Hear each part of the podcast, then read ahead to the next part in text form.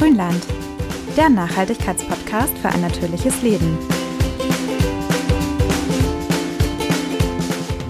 Liebe Grünländerinnen und Grünländer, wir Deutschen brüsten uns ja so gerne mit unserem Recycling-System und unseren Mülltrennfähigkeiten. Mhm. Aber ist das eigentlich gerechtfertigt? Wie viel ist da wirklich dran? Ja, also ich muss sagen, wenn ich mir so angucke, was meine Nachbarinnen und Nachbarn irgendwie scheinbar völlig ohne nachzudenken in sämtliche Tonnen werfen, wird mir immer ganz schlecht. Ja. Aber das Ding ist ja, selbst wenn man sich Mühe geben will, dann steht man ja doch oft ein bisschen ratlos vor den verschiedenen Eimern und Säcken zu Hause. Aber nach der heutigen Folge passiert euch das garantiert nicht mehr. Denn wir werden heute mal richtig aufräumen mit allen Müllmythen. Und damit willkommen zurück im Grünland mit Jana und Anja.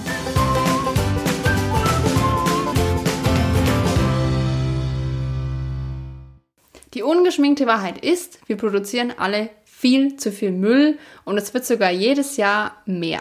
Laut Umweltbundesamt wurden im Jahr 2000 aus privaten deutschen Haushalten 37,6 Millionen Tonnen Abfälle eingesammelt. Und 2019 waren es schon gut 45 Millionen Tonnen. Den größten Anteil hat erschreckenderweise tatsächlich der Restmüll, wie ihr bestimmt wisst, wird Restmüll lediglich verbrannt. Dementsprechend sollte der Anteil im Vergleich zu Biomüll, Papier und Plastik natürlich sehr klein sein, denn das kann wiederverwertet mhm. werden, das andere nicht. Müllverbrennungsanlagen nutzen die entstehende Energie als Strom, Prozessdampf und oder Fernwärme. Der energetische Gesamtnutzungsgrad liegt bei circa 50 Prozent. Viel Energie geht also verloren, weil die Anlagenstandorte nicht gut angebunden sind.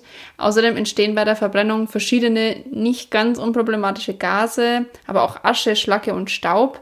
Die werden im Straßenbau weiterverwertet oder in alten Bergstollen abgelagert. Nicht unbedingt die beste Lösung. In Deutschland wird viel, viel Aufwand betrieben, um hier gelagerten Müll möglichst unschädlich zu machen, aber natürlich ist das Ganze trotzdem nicht problemfrei. Und natürlich werden schon zur Produktion dieses späteren Mülls, also in erster Linie Verpackungen, extrem viele Ressourcen und Energie verbraucht. Deswegen ist es wirklich, wirklich wichtig, Müll weitgehend zu vermeiden, möglichst unverpackt einzukaufen, Mehrweg und Secondhand zu kaufen.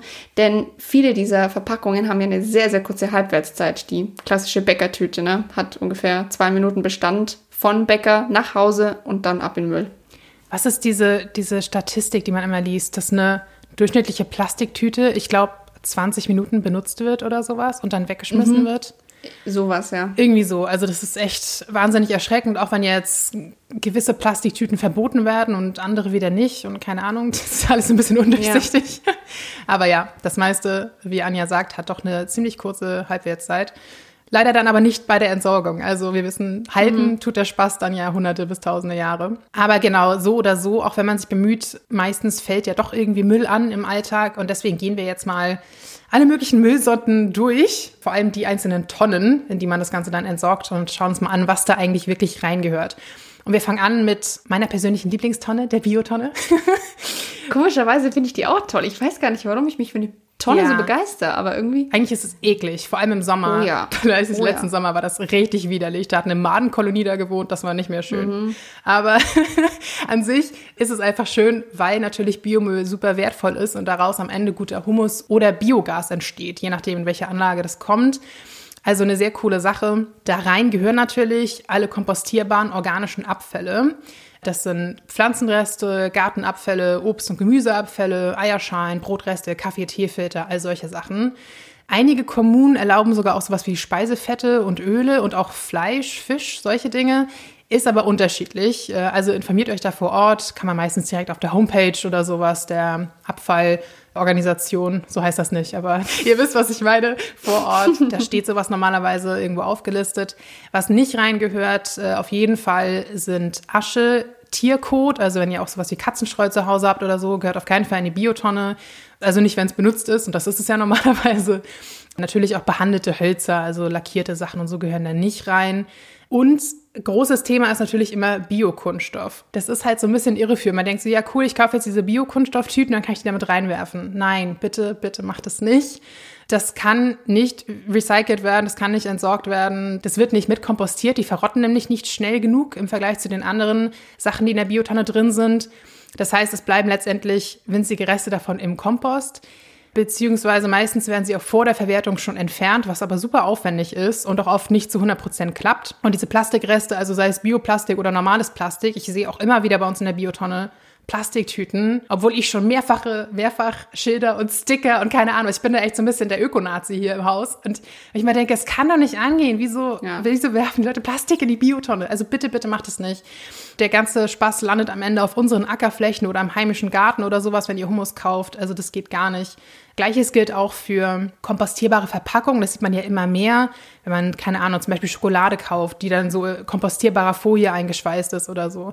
Da steht dann zwar kompostierbar, das heißt aber nicht, dass ihr sie in den Biomüll schmeißen könnt. Entweder ihr schmeißt sie privat zu Hause auf den Kompost, aber natürlich auch nicht in Massen, denn das zersetzt sich halt nicht besonders schnell. Oder ihr werft es in den Restmüll. Das gehört aber auch nicht in die Biotonne. Genau, wenn ihr so sein wollt wie ich, dann könnt ihr euch solche Aufkleber zum Beispiel auch online bestellen. Wir verlinken euch da mal einen Shop in den Show Notes. Die haben ganz coole Sticker für die Biotonne, die man direkt darauf kleben kann.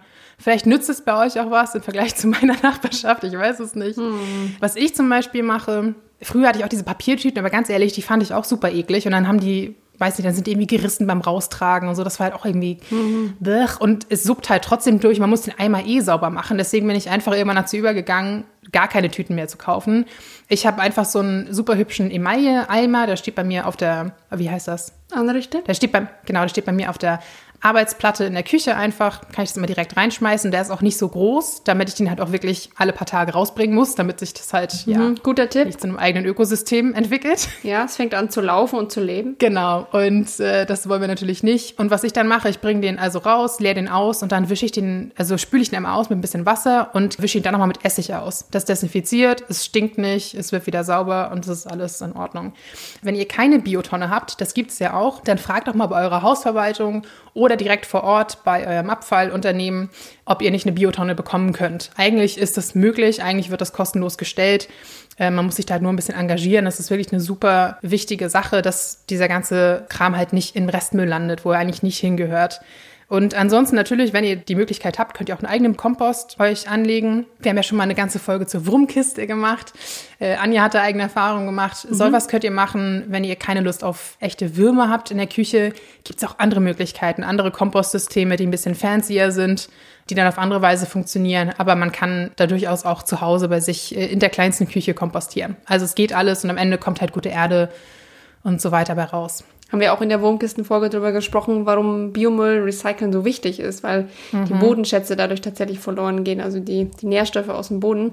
Und apropos genau. Aufkleber, du hast gerade gesagt, die kann man bestellen, damit sich andere Leute auch dran halten. Da fällt mir noch ein anderer Stichpunkt ein. Es hat bei uns nämlich letztendlich was zum Ehekrach geführt zu Hause, Oha. weil mein Mann das Obst mit diesem Bio-Aufkleber, wisst ihr, diesen kleinen, wo ja. das Bio-Symbol ist, ja. in den Biomüll gekippt hat. es ist natürlich ein winziges Bappal und ich bin ja schon froh, dass er überhaupt trennt, aber macht es weg. Also Bappal ist, äh, ist übrigens bayerisch für Aufkleber, falls ihr euch das gerade gefragt habt. Genau. Für, tatsächlich auch eher für, für einen kleinen Aufkleber. Also hier macht wirklich Kleinvieh auch Mist. Äh, jedes Stück Plastik, was da reinwandert, wandert zurück in die Natur auf irgendeine Art und Weise. Also macht es weg. Ich weiß, es ist ja. ein bisschen nervig, aber das lohnt sich wirklich. Oder noch besser, kauft das Obst, wo das Biosiegel eingelasert wurde. Finde ich eine der besten ja. Erfindungen der letzten Jahre tatsächlich in diesem Segment. Ich verstehe auch nicht, warum das nicht schon viel verbreiteter ist. Das ist so ja. cool. Also bei manchen Obst geht es ja nicht, weil zum Beispiel bei Äpfeln, sobald die Schale ja da angebrannt ist, werden die Äpfel faul. Aber Klar. ich habe eine Kiwi letztens gehabt, da war das. Banane. Banane, ja, ja genau. Dann zur nächsten Tonne. Altpapier, auch eine sehr schöne Tonne, finde ich. Die stimmt nämlich gar nicht. Da kommt sowas rein wie äh, Zeitungen, Zeitschriften, Schreibpapier und Pappverpackungen. Tabu sind dagegen Fax- und Thermodruckerpapier. Also solche Geschichten wie Kassenbons und Fahrkarten, alles was so glänzt, glitzert und so weiter. Imprägniertes und beschichtetes Papier wie Käsepapier zum Beispiel und verschmutzte Papiere wie gebrauchte Taschentücher oder mit Essensresten verschmiertes Papier. Das ist bei uns. Klassische Pizzakarton. Wollte ich gerade sagen, das ist bei uns im Haus so, so eine Sache, dass da keine Ahnung, wie viele Pizzakartons oft drin sind. Hier leben viele junge Menschen bei uns im Haus. Mhm. Natürlich die Idee dahinter ist eine gute, aber dieses Papier kann nicht gereinigt werden. Also das wird ja wieder eingekocht zu so einem Papierbrei und die Tomatensauce wandert dann mit rein. Also damit kann man einfach nichts mehr machen. Das, äh also sag ich mal, je nachdem, wie verschmutzt das ist, ne? Also wenn jetzt nur ja. ein leichter Ölfleck drauf ist, dann könnt ihr das schon mit reintun. Aber wenn die jetzt wirklich richtig dreckig ist, dann ja. nicht mehr ins Altpapier. Ja. Genau. Beschichtetes Papier erkennt man übrigens durch einen kurzen Reißtest. Also einfach in die Hand nehmen und einmal auseinanderreißen. Beschichtetes Papier lässt sich sehr schlecht reißen und man sieht an der Rissstelle auch die Folie. Und wenn ihr sowas entdeckt habt, dann ab damit in den gelben Sack oder in die gelbe Tonne. Das zählt als Kunststoff. Und im Vergleich zu Kunststoffverpackungen ist die Recyclingquote deutlich höher bei Papier und die nimmt auch immer mehr zu. Mittlerweile werden tatsächlich in der Industrie knapp 80% Altpapier verwendet, ein sehr guter Trend. Aber darüber haben wir auch schon mal gesprochen, eine Tonne Frischfaser-Kopierpapier kostet in der Produktion so viel Energie wie eine Tonne Stahl und verbraucht dabei etwa 50.000 Liter Wasser. Wahnsinn, ne? Ja. Außerdem macht die immer höhere Nachfrage die immer effizientere Herstellung zunichte. Die deutsche Industrie stellte 2018 rund 77 Prozent mehr Papierprodukte her als nach 1990. Fremdstoffe, Druckerfarben, Kleb- und Papierhilfsstoffe verunreinigen dieses Altpapier und durch Recycling im Ausland werden auch hier bereits verbotene Stoffe wieder ins Papier geschleust. Also auch beim Papier verwendet es nur, wenn ihr es braucht. Ich habe das jetzt auch schon oft gesehen bei Firmen, das finde ich auch toll. Diese kleine Hinweis in E-Mails, bitte nur ausdrucken, wenn es unbedingt nötig ist. Ich weiß auch nicht, wer E-Mails ausdruckt. Also das frage ich mich bis heute. Ich habe, glaube ich, in meinem Leben noch nie eine E-Mail ausgedruckt. Nee, also es war, außer es war wirklich so wichtig, dass es mich meinen Job kostet, wenn ich es vergesse oder so. Aber, ja, das ist ein Boomer-Ding. Ne? Also, nee, also diese hohe Recyclingquote verleitet ein bisschen dazu zu sagen, ja, wird doch eh alles äh, wiederverwertet, aber ganz so ist es dann halt auch nicht. Nee, und vor allem, ähm, wie Anja sagt, also selbst bei Recyclingpapier ist der Energieverbrauch immer noch wahnsinnig hoch. Ja. Und wenn zum Beispiel in der Gemüse- und Obstabteilung, ne, ich sehe das ganz oft, dass die Leute sagen, oh, ich nehme nicht die Plastiktüten, ich nehme ja die Papiertüten. Das nützt letztendlich der Umwelt auch nicht viel mehr. Es ist schön, wenn keine Plastiktüten in der Umwelt landen, aber Papiertüten sind ja meistens dicker, weil sie einfach nicht so reißfest sind wie Plastik. Das heißt, es wird unterm Strich mehr Papier, also mehr Rohstoff dafür verbraucht. Und wenn ihr die nach einmal benutzen wegschmeißt, dann habt ihr der Umwelt auch nichts Gutes getan. Also Ja. bringt am liebsten eure eigenen Tüten mit, also eure eigenen Stoffbeutel oder sowas. Das ist das Allerbeste. Ja, ich denke mir das auch oft, wenn ich einkaufen bin und ich meine, alle Äpfel, alle Zitronen und alles einzeln aufs Band legt, dann hassen mich die Verkäuferinnen bestimmt, weil sie alles einzeln abwägen und eingeben müssen. Aber das äh, ist deren Problem. Also würde ich jetzt mal sagen. Ja gut, also bei mir ist zum Beispiel tatsächlich so, dass ich die Sachen immer selber abwiegen muss. Oh. Also mich hassen die immer nur, wenn ich vergesse, irgendwie eine Sache abzuwiegen und dann wird immer, Herr Meier, bitte zu Kasse 1 und ich stehe da immer so und alle um mich rum. Die. Oh, richtig schlimm. Aber dass da meine zwölf einzelnen Karotten da liegen oder so, das stört mich gar nicht. Da müssen die dann durch. Nö. Nö. Nö, also da habe ich auch kein Problem damit. Wenn die sich keine Alternative einfallen lassen zu Tüten, dann, mei, ist das so. Genau. Nee, also lasst euch davon auf keinen Fall stressen. Aber weg von Papier. Wir sind nämlich jetzt schon beim nächsten angekommen. Äh, Wir hatten es ja schon zwischendurch erwähnt. Und zwar ist das der gelbe Sack beziehungsweise die gelbe Tonne. Gelbe Säcke gibt's übrigens. Ich glaube nämlich, einige meiner Nachbarinnen und Nachbarn wissen auch nicht, wo es gelbe Säcke gibt. Ohne Mist. Bei dem, was ich immer sehe, was alles im Restmüll drin ist, glaube ich, die wissen es wirklich nicht. Bei mir gibt zum Beispiel gelbe Säcke einfach im Edeka um die Ecke. Da geht man zur Kasse, wenn man eh bezahlt und fragt, kann ich auch nur eine Rolle gelbe Säcke haben? Und dann geben die ihm einfach. Umsonst. Also guckt einfach mal. Ich, weiß, man kriegt die nicht einfach geliefert oder so. Ich glaube, das gab's früher mal. Man musste sie schon aktiv holen, aber es ist echt easy. Also den Schritt kann man schon mal machen. Aber vielleicht habt ihr auch Glück und steht eine gelbe Tonne vor der Tür. Das ist noch besser. Und die sind bei uns ja leider immer alle sehr gut gefüllt. Also wir Deutschen produzieren im Jahr pro Kopf knapp 40 Kilogramm Plastikmüll. Das klingt nicht so viel, aber wenn man mal überlegt, wie unfassbar leicht Plastik ist, ist das schon verdammt viel. Ja, es wiegt ja nichts. Also wir gehören damit auch zu den Spitzenreitern in Europa, ein, ein sehr armseliger Spitzenreiterplatz leider. Und tatsächlich sind trotzdem viele sehr unsicher, was wirklich in den gelben Sack gehört. Und die Fehlwurfquote liegt hier bei 40 bis 60 Prozent. Wow. Also wirklich ungefähr die Hälfte von dem, was im gelben Sack landet, gehört da überhaupt nicht hin. Ich habe mal so eine Doku geschaut, da hat ein so ein Profi das intelligenten Fehlwurf genannt, fand ich sehr süß. Aber so intelligent ist es nicht. Also besser ist es, ihr seid informiert, was wirklich da reingehört. Denn der gelbe Sack ist ja für Verpackungen gedacht. Also wir haben ja dieses duale System in Deutschland und der gelbe Sack wird halt finanziert von den Unternehmen, die diese Verpackungen produzieren und vertreiben. Also wenn du Käse in Plastikverpackungen verkaufst, dann musst du halt dafür aufkommen, dass diese Verpackungen am Ende auch wieder dem Recycling zugeführt werden. Deswegen ist es wichtig, dass in den gelben Sack wirklich auch nur Verpackungen kommen. Und zwar aus Kunststoff, Weißblech und Aluminium. Also sowas wie Folien, Tuben, Konservendosen, Plastiktüten. Aber auch tatsächlich sowas wie Serviceverpackung, also so To-Go-Becher, Takeaway-Boxen, Einwickelpapier für Fleisch und Käse von der Theke und so. Das kommt auch alles in den gelben Sack. Und auch Verbundverpackung. Ich habe schon so oft bei uns Tetrapacks in der Papiertonne gefunden. Nein, also Tetrapacks mhm. gehören in den gelben Sack, bitte. auch wenn Papier mit drin ist. Ja, Tetrapacks gehören eigentlich auch überhaupt nicht in den Einkauf. Also die sollte man eigentlich sowieso nicht kaufen. Also die sind so schwer zu recyceln, das ist, die bestehen aus so vielen verschiedenen Stoffen. Also wenn man es umgehen kann, und das kann man in der Regel, sollte man das ja. eigentlich eh lassen. Also kleiner Tipp am Rande. Auf jeden Fall. Ich versuche die auch sehr zu vermeiden. Ja. Und übrigens, vielleicht ist es auch schon aufgefallen, aber falls nicht, seit 2009 muss man nicht mehr nach dem grünen Punkt auf Verpackung schauen. Ich weiß, das wurde uns als Kindern immer so beigebracht. Aber mittlerweile ist das völlig egal, was da drauf steht, denn alle Hersteller müssen sich einem dualen System anschließen, das, wie gesagt, die gebrauchten Verpackungen dem Recycling zuführt. Also so oder so kommt die Verpackung in den gelben Sack oder in die gelbe Tonne. Ihr müsst eine Verpackung auch nicht ausspülen, also normal Löffel rein reicht aus. Ich kann es nachvollziehen im Sommer oder sowas, dass man sagt, ich spüle es mal kurz aus, damit es halt nicht irgendwie stinkt in der Küche oder so, mhm. aber es ist nicht nötig. Wenn die Verpackungen aber sehr stark verschmutzt sind, dann müssen sie halt notfalls auch in den Restmüll. Und natürlich gilt das vor allem für Windeln. Das ist anscheinend ein sehr großes Problem, dass immer wieder Windeln äh. im gelben Sack landen. Ja? ja, aber die Leute denken, das ist ja Plastik. Auf keinen Fall. Also solche stark verschmutzten Sachen gehören immer in den Restmüll. Ja, ist auch eine Hygienefrage, ne? Genau, deswegen auch so Sachen wie benutzte Taschentücher oder sowas gehören zum Beispiel deshalb auch nicht in den Biomüll. Also das muss immer alles in den Restmüll, was halt mit potenziell giftigen Sachen oder halt einfach Dreck äh, mhm. voll ist. Babydreck. Babydreck, genau. Also und ganz wichtig natürlich auch, ich glaube, das wissen auch immer mehr Leute, aber leider immer noch längst nicht genug, Verpackungen nicht ineinander stecken. Als Kind habe ich das auch immer so gemacht. Meine Eltern, meinen Eltern musste ich das selbst jetzt hart abtrainieren, yeah. dass die nicht Joghurtbecher ineinander stecken oder sowas. Das kommt bitte alles getrennt rein und vor allem auch alle unterschiedlichen Teile voneinander mhm. trennen. Also Klar, der Klassiker, ne, wenn ihr einen Joghurtbecher habt, die Papierbanderole abnehmen, die Alufolie komplett abtrennen und alles getrennt entsorgen. Aber es gilt auch, das wissen viele Leute nicht, zum Beispiel für sowas wie eine Käsepackung, wenn man unten dieses Hartplastik hat, diese Schale und dann oben die Folie drauf zum Beispiel, das muss auch getrennt werden. Das sind zwei verschiedene Plastiksorten. Also alles immer möglichst weit auseinander friemeln und halt möglichst getrennt in den Sack reinschmeißen oder in die Tonne. Mhm. Das erleichtert massiv den Recyclingprozess und dann gehen halt auch keine wertvollen Rohstoffe verloren, idealerweise.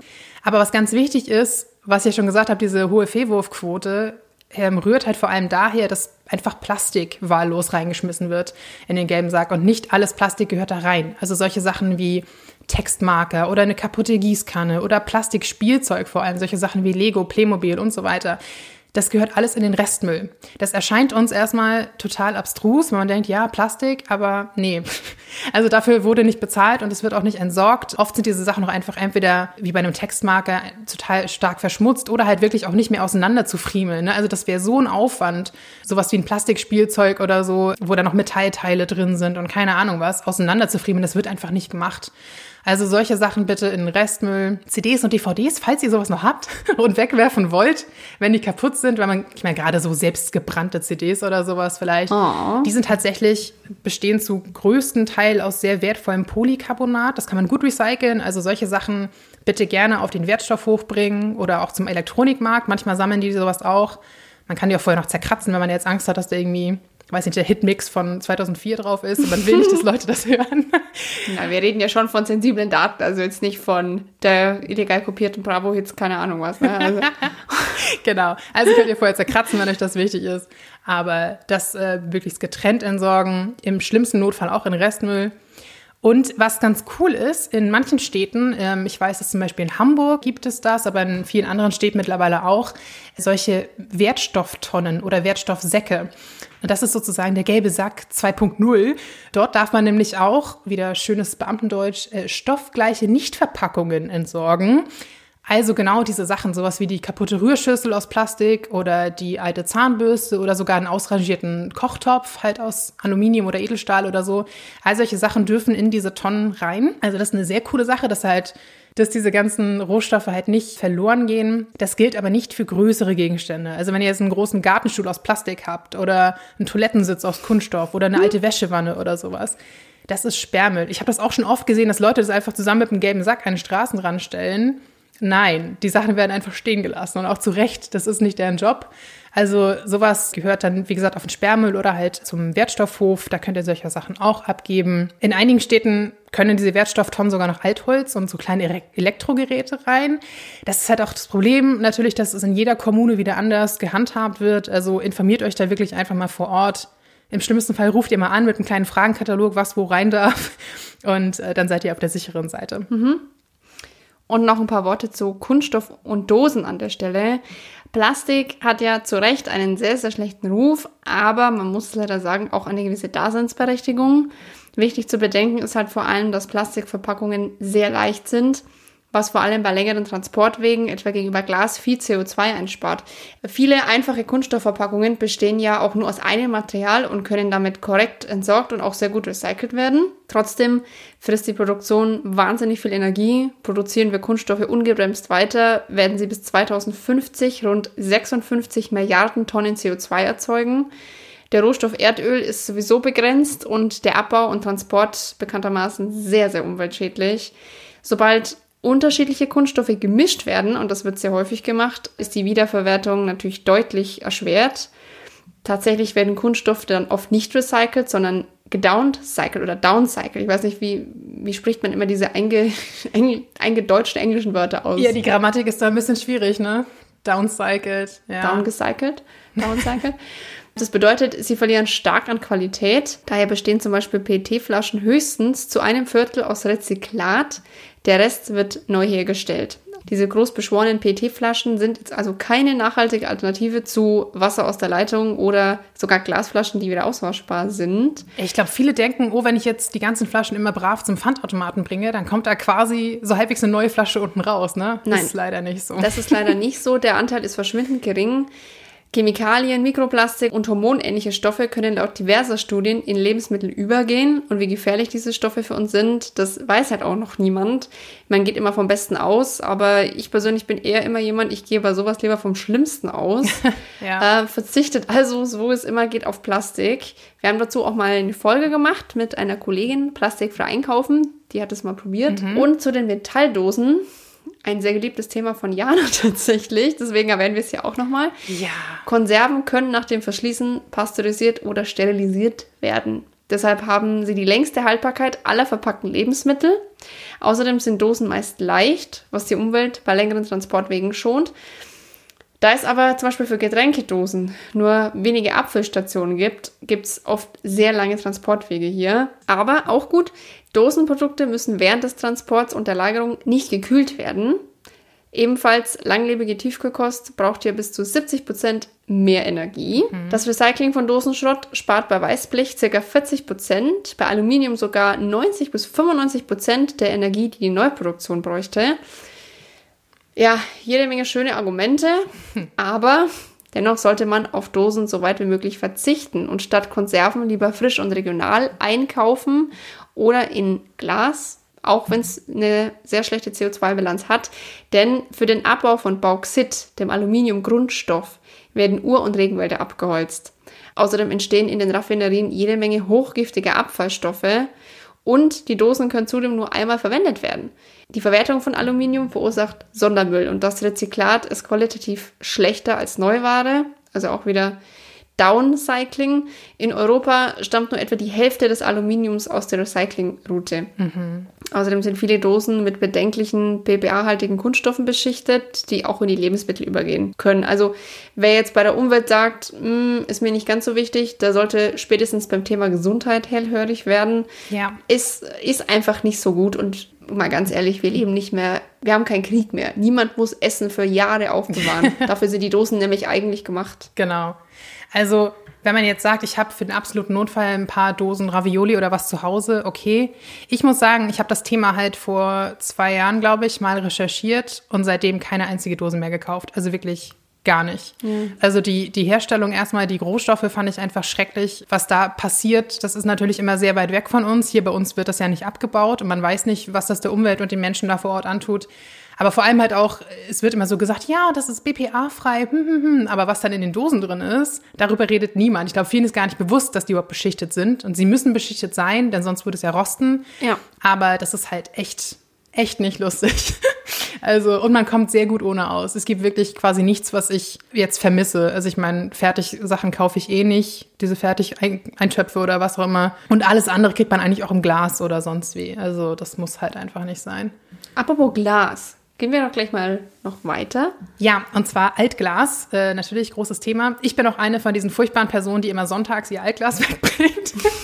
Oder nach 19 Uhr, das bin ihr auch nicht immer nach der Arbeit. Ja, das, das nicht so unbedingt, aber tatsächlich sonntags. ich schon. Aber ich denke so ganz ehrlich, das ist auch in jetzt nicht im allerruhigsten Wohngebiet, wo ich das immer hinbringe. Ich glaube nicht, dass es irgendjemanden stört, wenn ich da eine halbe Minute Gläser reinwerfe. Aber Eben. Ne? Wenn du nicht mit dem LKW anfährst, ist es ja auch schnell vorbei. Also ich finde das, also diese Zeiten finde ich total übertrieben, muss ich ehrlich sagen. Also, ich glaube auch, dass es außerhalb von Deutschland nirgendwo Einwurfzeiten für Glascontainer gibt. nee, tatsächlich. das ist sowas so Deutsches. Also sich darüber auch aufzuregen, ist was sehr Deutsches, finde ich. Ja, so oder so. Also, wenn ihr sie wegbringt, egal zu welcher Uhrzeit, ist natürlich wichtig, dass es für, für Einwegglas, Einweggläser, nicht für Mehrwegglas. Achtet da wirklich drauf. Ich hatte es auch schon, muss ich gestehen, dass ich erst nach einer Weile bemerkt habe, oh, tatsächlich ist das Mehrwegglas und ich habe die irgendwie immer weggebracht. Also guckt wirklich genau hin.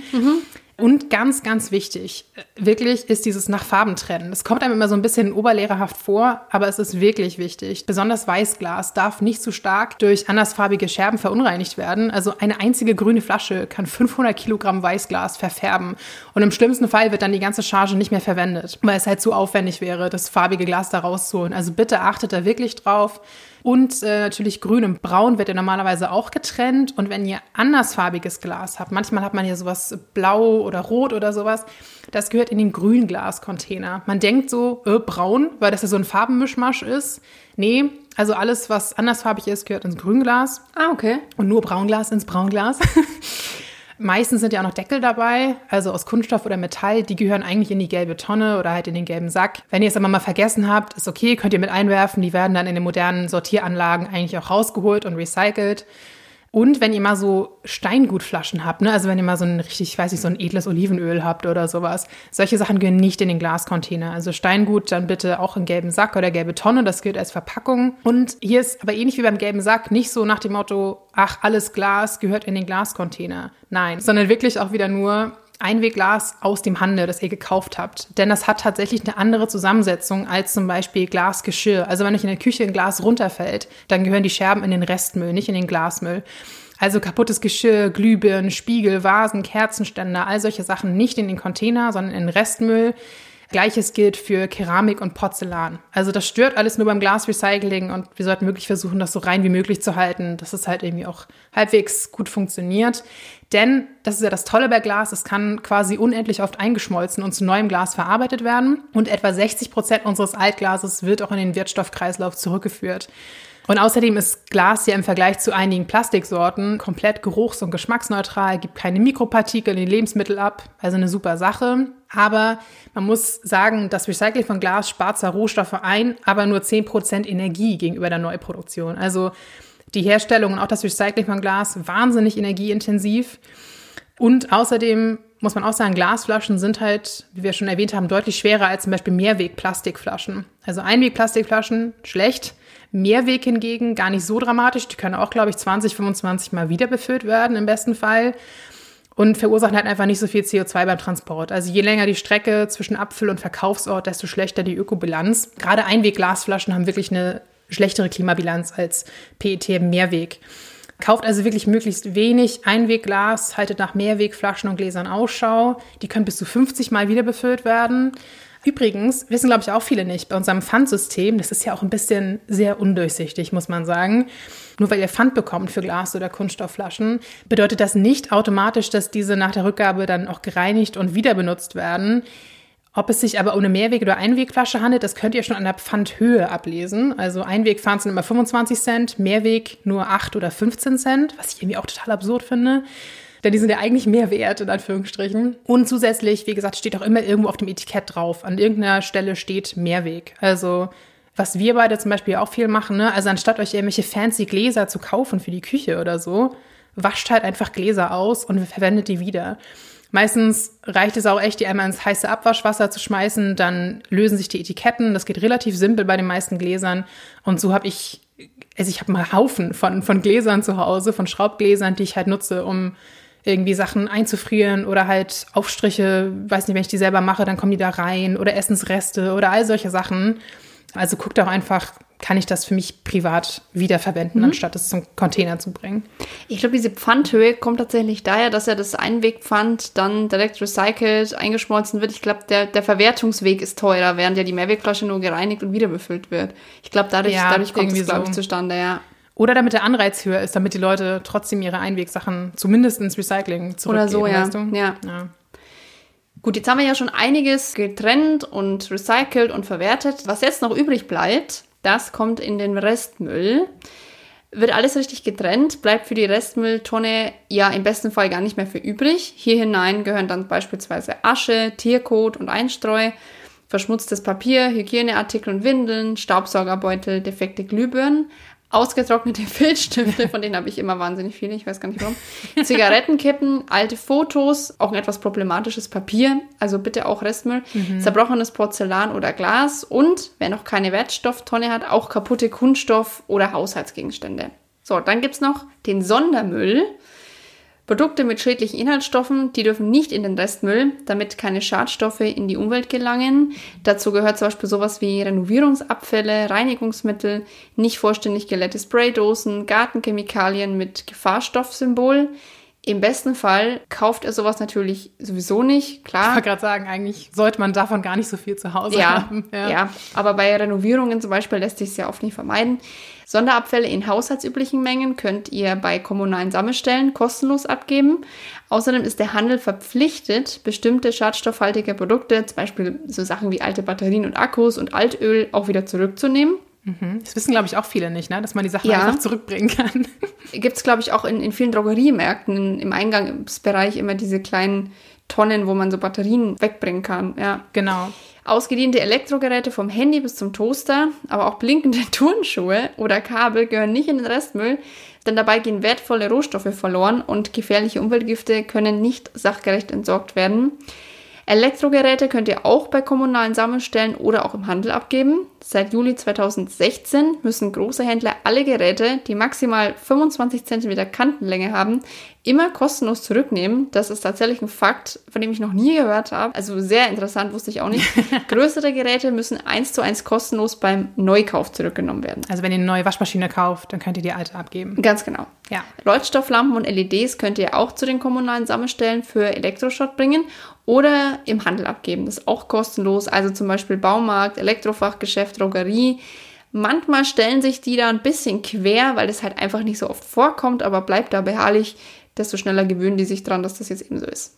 Aber oft ist es auch ganz easy, ne, dass du einfach am Eingang so ein paar Kartons stehen, so Behälter, wo dran steht Glühbirnen, Korken, Batterien oder ja. sowas. Also ja. ich finde, meistens ist es relativ simpel gemacht und auch wirklich im Supermarkt oder im Drogeriemarkt oder so findet man das schon.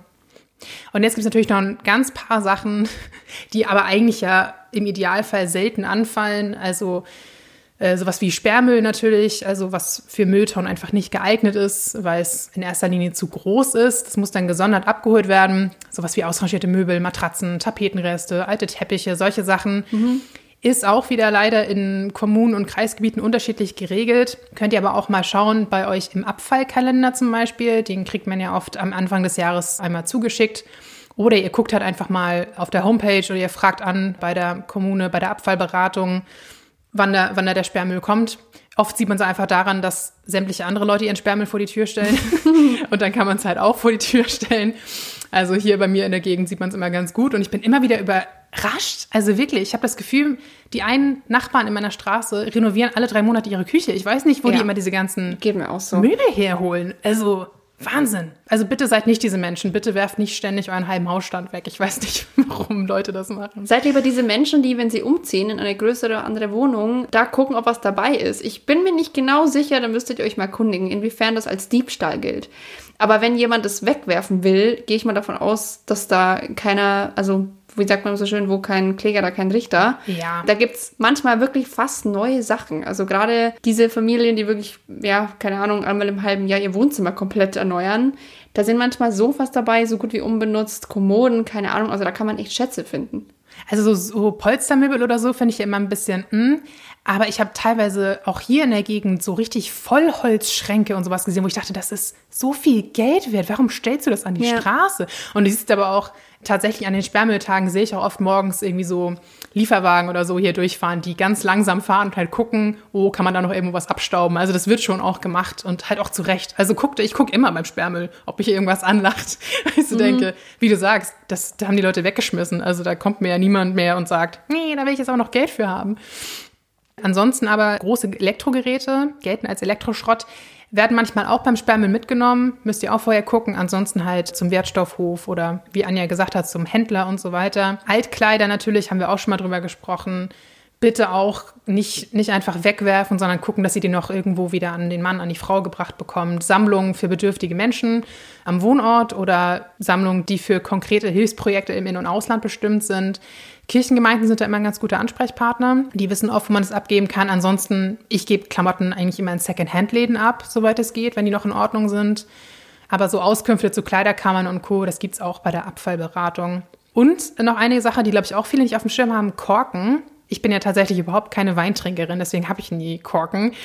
Aber wenn ihr mal mehr habt, also sammelt die auch gerne separat. Es gibt einige Wertstoffhöfe, aber teilweise auch Supermärkte oder soziale Einrichtungen oder sogar Weinhandlungen, die Korken sammeln. Kork ist nämlich echt ein gefragter Rohstoff. Deshalb sind die Korkeichenwälder auch nahezu übernutzt.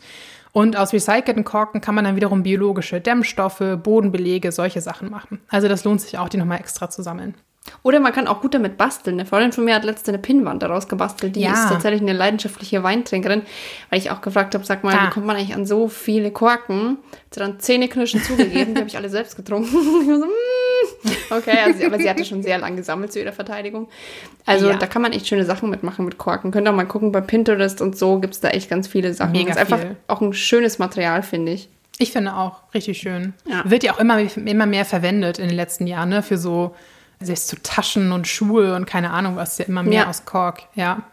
Ja, sogar Kleidung mittlerweile haben die jetzt auch schon Wege gefunden, es so dünn zu machen, dass man es tatsächlich anziehen kann. Ich habe auch ein Brillenetui aus Kork zum Beispiel. Finde ich auch sehr cool. Ja, ist auch einfach schick. Ich mag das echt gerne. Also das waren jetzt sehr, sehr viele Infos, aber es ist einfach ein komplexes Thema. Eigentlich ja schön, dass wir uns bemühen, den Müll tatsächlich halbwegs artgerecht, wollte ich schon sagen. aber ihr wisst, was ich meine. Äh, wie, was ist denn das Wort dafür? Ach Gott. Ich komme gerade nicht drauf. Das ist bestimmt auch wieder so ein beamtendeutsches Wort. Damit bin ich wahnsinnig schlecht. Ja, Also, also, auf jeden Fall so zu entsorgen, dass wir ihn halt noch möglichst wieder verwenden können oder dass er zumindest einfach nicht ungefiltert in der Umwelt landet. Das ist natürlich das Allerwichtigste. Ja. Wir hoffen, wir haben euch jetzt ein bisschen durch den Dschungel geholfen, äh, dieser ganzen verschiedenen Tonnen und Säcke und was wohin gehört. Wie gesagt, diese ganzen Sondermüllgeschichten und so hat man ja auch eigentlich seltener. Wenn, dann googelt halt einfach. Guckt nach, guckt bei eurer Kommune vor Ort, was wie wo abgegeben werden kann. Eigentlich sind die Informationen wirklich überall verfügbar. Ja. Man denkt jetzt vielleicht, ach, ist da egal, ob ich jetzt mal diese eine Spraydose irgendwo reingeworfen habe. Ja, aber ne, Kleinvieh macht auch Mist. Wenn alle das machen, dann ist es halt schon wieder ein Problem. Also versucht euch da einfach ein bisschen durchzuhangeln und möglichst natürlich wenig Verpackung, wenig Müll kaufen. Dann habt ihr auch das Problem einfach nicht, dass ihr den ganzen Spaß entsorgen müsst.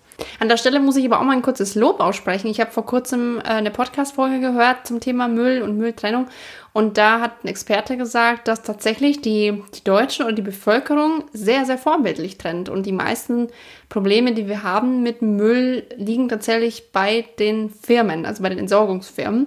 Also trennt, trennt munter weiter, wenn die Leute da, oder die Firmen halt feststellen, das ist von Interesse, die Leute machen das, die Leute sind da dabei, dann werden sich auch die Probleme in der Industrie hoffentlich irgendwann mal lösen. Ja, und ich glaube, es ist auch wirklich oft, wie gesagt, so, dass die Leute trennen, aber halt falsch trennen. Also ich sehe das bei meinen Eltern zum Beispiel. Ja. Mir wurde von klein auf immer beigebracht, den Müll zu trennen. Aber im Laufe der Jahre ist mir bewusst geworden, wie falsch wir eigentlich immer den Müll getrennt haben.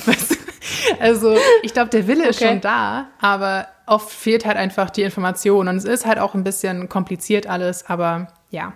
Gebt euch Mühe, Ja. hört die Folge mehrfach an, macht euch Notizen. Schreibt mit. Genau. Und dann passt das schon. Ich liebe ja auch so Schaubilder. Sowas kann man ja überall im Internet runterladen. Ich habe Ja. auch ein Schaubild an meinem Kühlschrank, wo was hin muss im Genau. Fach, damit es schnell, also nicht so schnell verdirbt. Und sowas hilft ja. Ich habe zum Beispiel von unserer Kommune, jeder, der hier neu einzieht, kriegt eine Übersicht, was in die Biotonne darf. Finde ich sehr cool. Gibt es auch für alle anderen Tonnen. Wenn ihr euch da schwer tut, hängt euch das einfach äh, irgendwo in der Wohnung auf und irgendwann habt ihr es auch drin. Also Das ist ja auch nur eine Sache Genau. der Gewohnheit, wo was hingehört. Am Anfang ist es ein bisschen überfordernd, aber eigentlich, wenn man mal eine Routine drin hat, dann ist es nicht mehr so dramatisch. Und man kauft ja auch eigentlich immer ähnliche Produkte, finde ich. Also bei mir ist es so, dann schieße ich mich auf Sachen ein und dann Ja. weißt du halt auch, wo das hinkommt.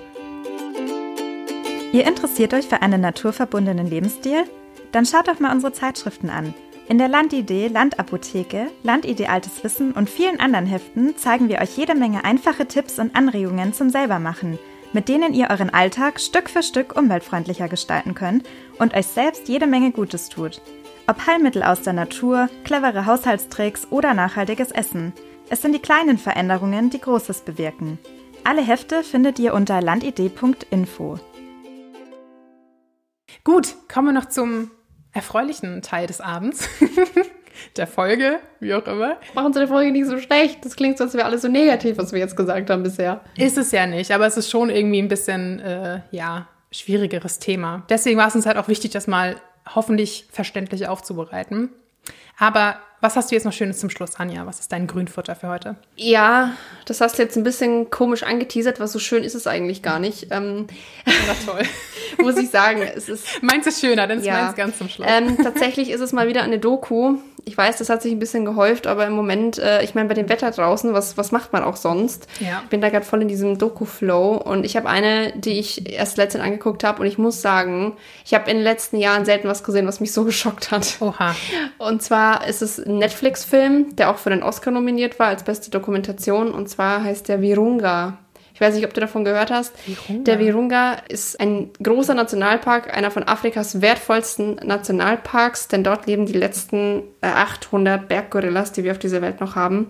Okay. Virunga, also so heißt der Nationalpark, der ist im Kongo und die Doku fängt halt damit an, dass erstmal so kurz erklärt wird, äh, wie sind eigentlich die Zustände im Kongo. Äh, Wer es nicht weiß, da herrscht Krieg, also Bürgerkrieg. Es werden viele Teile des Kongos von Milizen beherrscht und diese Milizen sind natürlich wahnsinnig scharf auf Geld. Und wiederum scharf auf Geld ist auch ein Ölkonzern aus Großbritannien, Soko heißt der, der in diesem Nationalpark gerne nach Öl bohren möchte. Also das klingt jetzt total nach Hollywood, aber es ist tatsächlich so.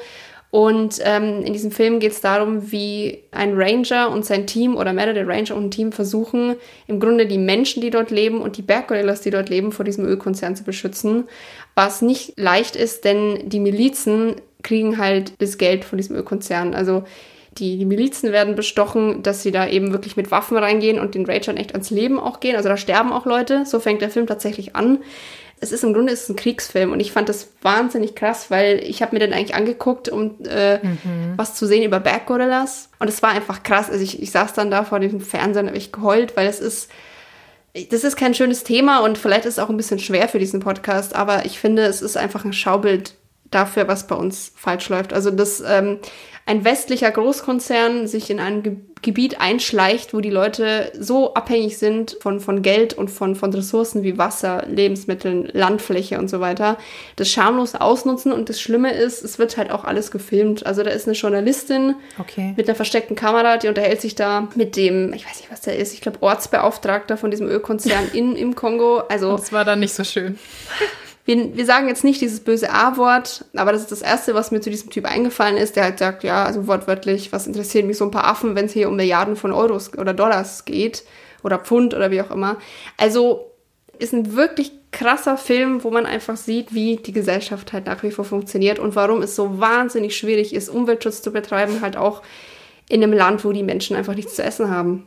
Und dass halt auch ähm, Umweltschutz nicht funktionieren kann, wo die Entwicklungshilfe nicht funktioniert, wo wir humanitäre Katastrophen haben und dass wir da schon ja wirklich prädestiniert dafür sind, zu sagen, ja, wieso macht ihr nicht, wieso macht ihr nicht?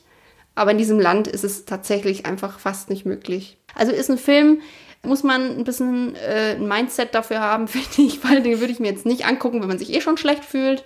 Aber ist auf jeden Fall ein wahnsinnig wichtiges Thema und ich bin auch durch Zufall tatsächlich von Netflix darauf aufmerksam gemacht worden. Der ist ja auch schon ein paar Jahre alt jetzt. Netflix hat gesagt, wir sehen, du guckst gerne deprimierende Umweltdokus. Sie haben ja, Ja, was Neues für ja. dich. Gut, wer, ja, nach Cowspiracy, Seaspiracy, what the hell, was soll da noch kommen? Ja, Ja. Es, es wird ja immer nur noch schlimmer. Aber es ist halt von uns weit weg, aber es hat halt irgendwie auch mit uns zu tun. Ich meine, Erdöl ist gleich Plastik und so weiter. Also das klingt immer alles so weit weg, aber es hat mit unserem Alltag wahnsinnig viel zu tun. Ist ja einfach so, ne? Ja klar. Ich meine, die ganze Welt hängt zusammen. Das ist ja das, was mich immer so aufregt bei vielen, wenn die sagen, ja, der Regenwald abge wird abgeholzt, denken sie, ja, der wird abgeholzt für dein Palmöl, das du hier in deiner Schokocreme haben möchtest Ja, oder ganz sowas. genau. Also nur weil es woanders passiert, heißt es nicht, dass wir darauf keinen Einfluss haben mit unseren Entscheidungen hier. Ja. Ja. Virunga, ein Netflix-Film für den Oscar nominiert 2015, nicht bekommen. Ah. Aber ähm, auf jeden Fall, also eine Doku, die für den Oscar nominiert ist, die, die ist auf jeden Fall sehenswert. Also in der Regel ist sie es. Und ich hoffe, ich hoffe sehr, Jana hat jetzt ein bisschen was aufbauen. Das ist für uns was Schönes. bitte, bitte, bitte. Zum Glück. Ich habe es mir jetzt auch aufgehoben und es ist auch sehr viel kürzer. Ich werde jetzt nicht mehr sonst was erzählen. Und zwar ist es mal wieder ein TikTok-Account. Ich hoffe, mittlerweile, mittlerweile haben auch ein paar von euch einen TikTok, dass man sich das dann angucken kann. Ich mag den wahnsinnig gerne. Der wird mir mal von der Zeit in die Timeline gespült und ich bin ihm sofort gefolgt. Der Account und ich glaube auch der, der Mann, der das betreibt, äh, der die Videos macht, heißt Sam Bentley. Verlinken wir euch auch in den Show Notes. Und der macht ausschließlich so Good News Videos. Wir machen das ja auch ab und zu mal, so eine Folge Good News, weil das irgendwie auch mal gut tut zwischendurch, finde ich immer mal wieder. Und ich habe zum Beispiel auch irgendwie so ein gute Nachrichten Newsletter abonniert oder sowas. Ich finde, das braucht man einfach mal, dass man nicht immer nur diesen ganzen negativen Kram hört und liest. Und der macht das irgendwie total sympathisch. Der hat dann quasi pro TikTok irgendwie so drei, vier gute Nachrichten. Normalerweise drehen die sich halt um die Umwelt oder um irgendwelche geretteten Tierarten, um irgendwelche neuen Erfindungen, die halt die Klimakrise ja etwas entschärfen können, all solche Sachen. Und irgendwie total sympathisch vorgetragen. Ich mag den wahnsinnig gerne. Ich freue mich immer, wenn der ein neues Video hat und ich das auf meiner, auf meiner For You-Page habe. Und dann denke ich so, ah, guck mal, die Welt ist nicht ganz schrecklich. Ja. Es gibt nicht nur, nicht nur Erdölkonzerne, die afrikanischen Nationalparks zunichte machen, sondern es gibt eben auch schöne Sachen. Genau, der zaubert mir immer so ein bisschen ein Lächeln aufs Gesicht. Also kann ich sehr empfehlen. Schön. Dann haben wir also jetzt was für die Tage, wo ihr euch gewappnet seht für das Schlechte in der Welt und so ein Bits and Pieces für Tage, wo ihr, wo ihr denkt, puh, heute brauche ich mal was Schönes. Das ist doch auch mal Genau. eine, eine gute Mischung. Sehr schön. Ja gut, dann sind wir fertig mit Recyceln und äh, unserem Grünfutter. Dann bleibt uns nur noch zu sagen, schreibt uns. Haben wir schon lange nicht mehr gesagt. Wir kriegen auch einfach viel zu wenig Post, finde ich. Ich bin ja jemand, der gerne Post bekommt. Das wäre ja wirklich mal schön, wenn uns jemand schreiben würde. Also wenn ihr uns wirklich echte Post schreiben wollt, dann findet ihr auch äh, unsere Postadresse, glaube ich, der Redaktion auf landidee.info. Das wäre wär doch mal Und was. ansonsten, das wäre süß. Das wär. Aber ansonsten freuen wir uns auch über Mails oder Instagram-Nachrichten, Kommentare, solche Sachen. Genau. Wenn ihr noch Mülltipps habt oder Grünfutter-Tipps habt, irgendwas Cooles, was wir uns angucken, anhören sollen, dann immer her damit. Ja. Und ansonsten hören wir uns dann wie immer wieder in zwei Wochen. Bis dann. Ciao. Genau. Ciao.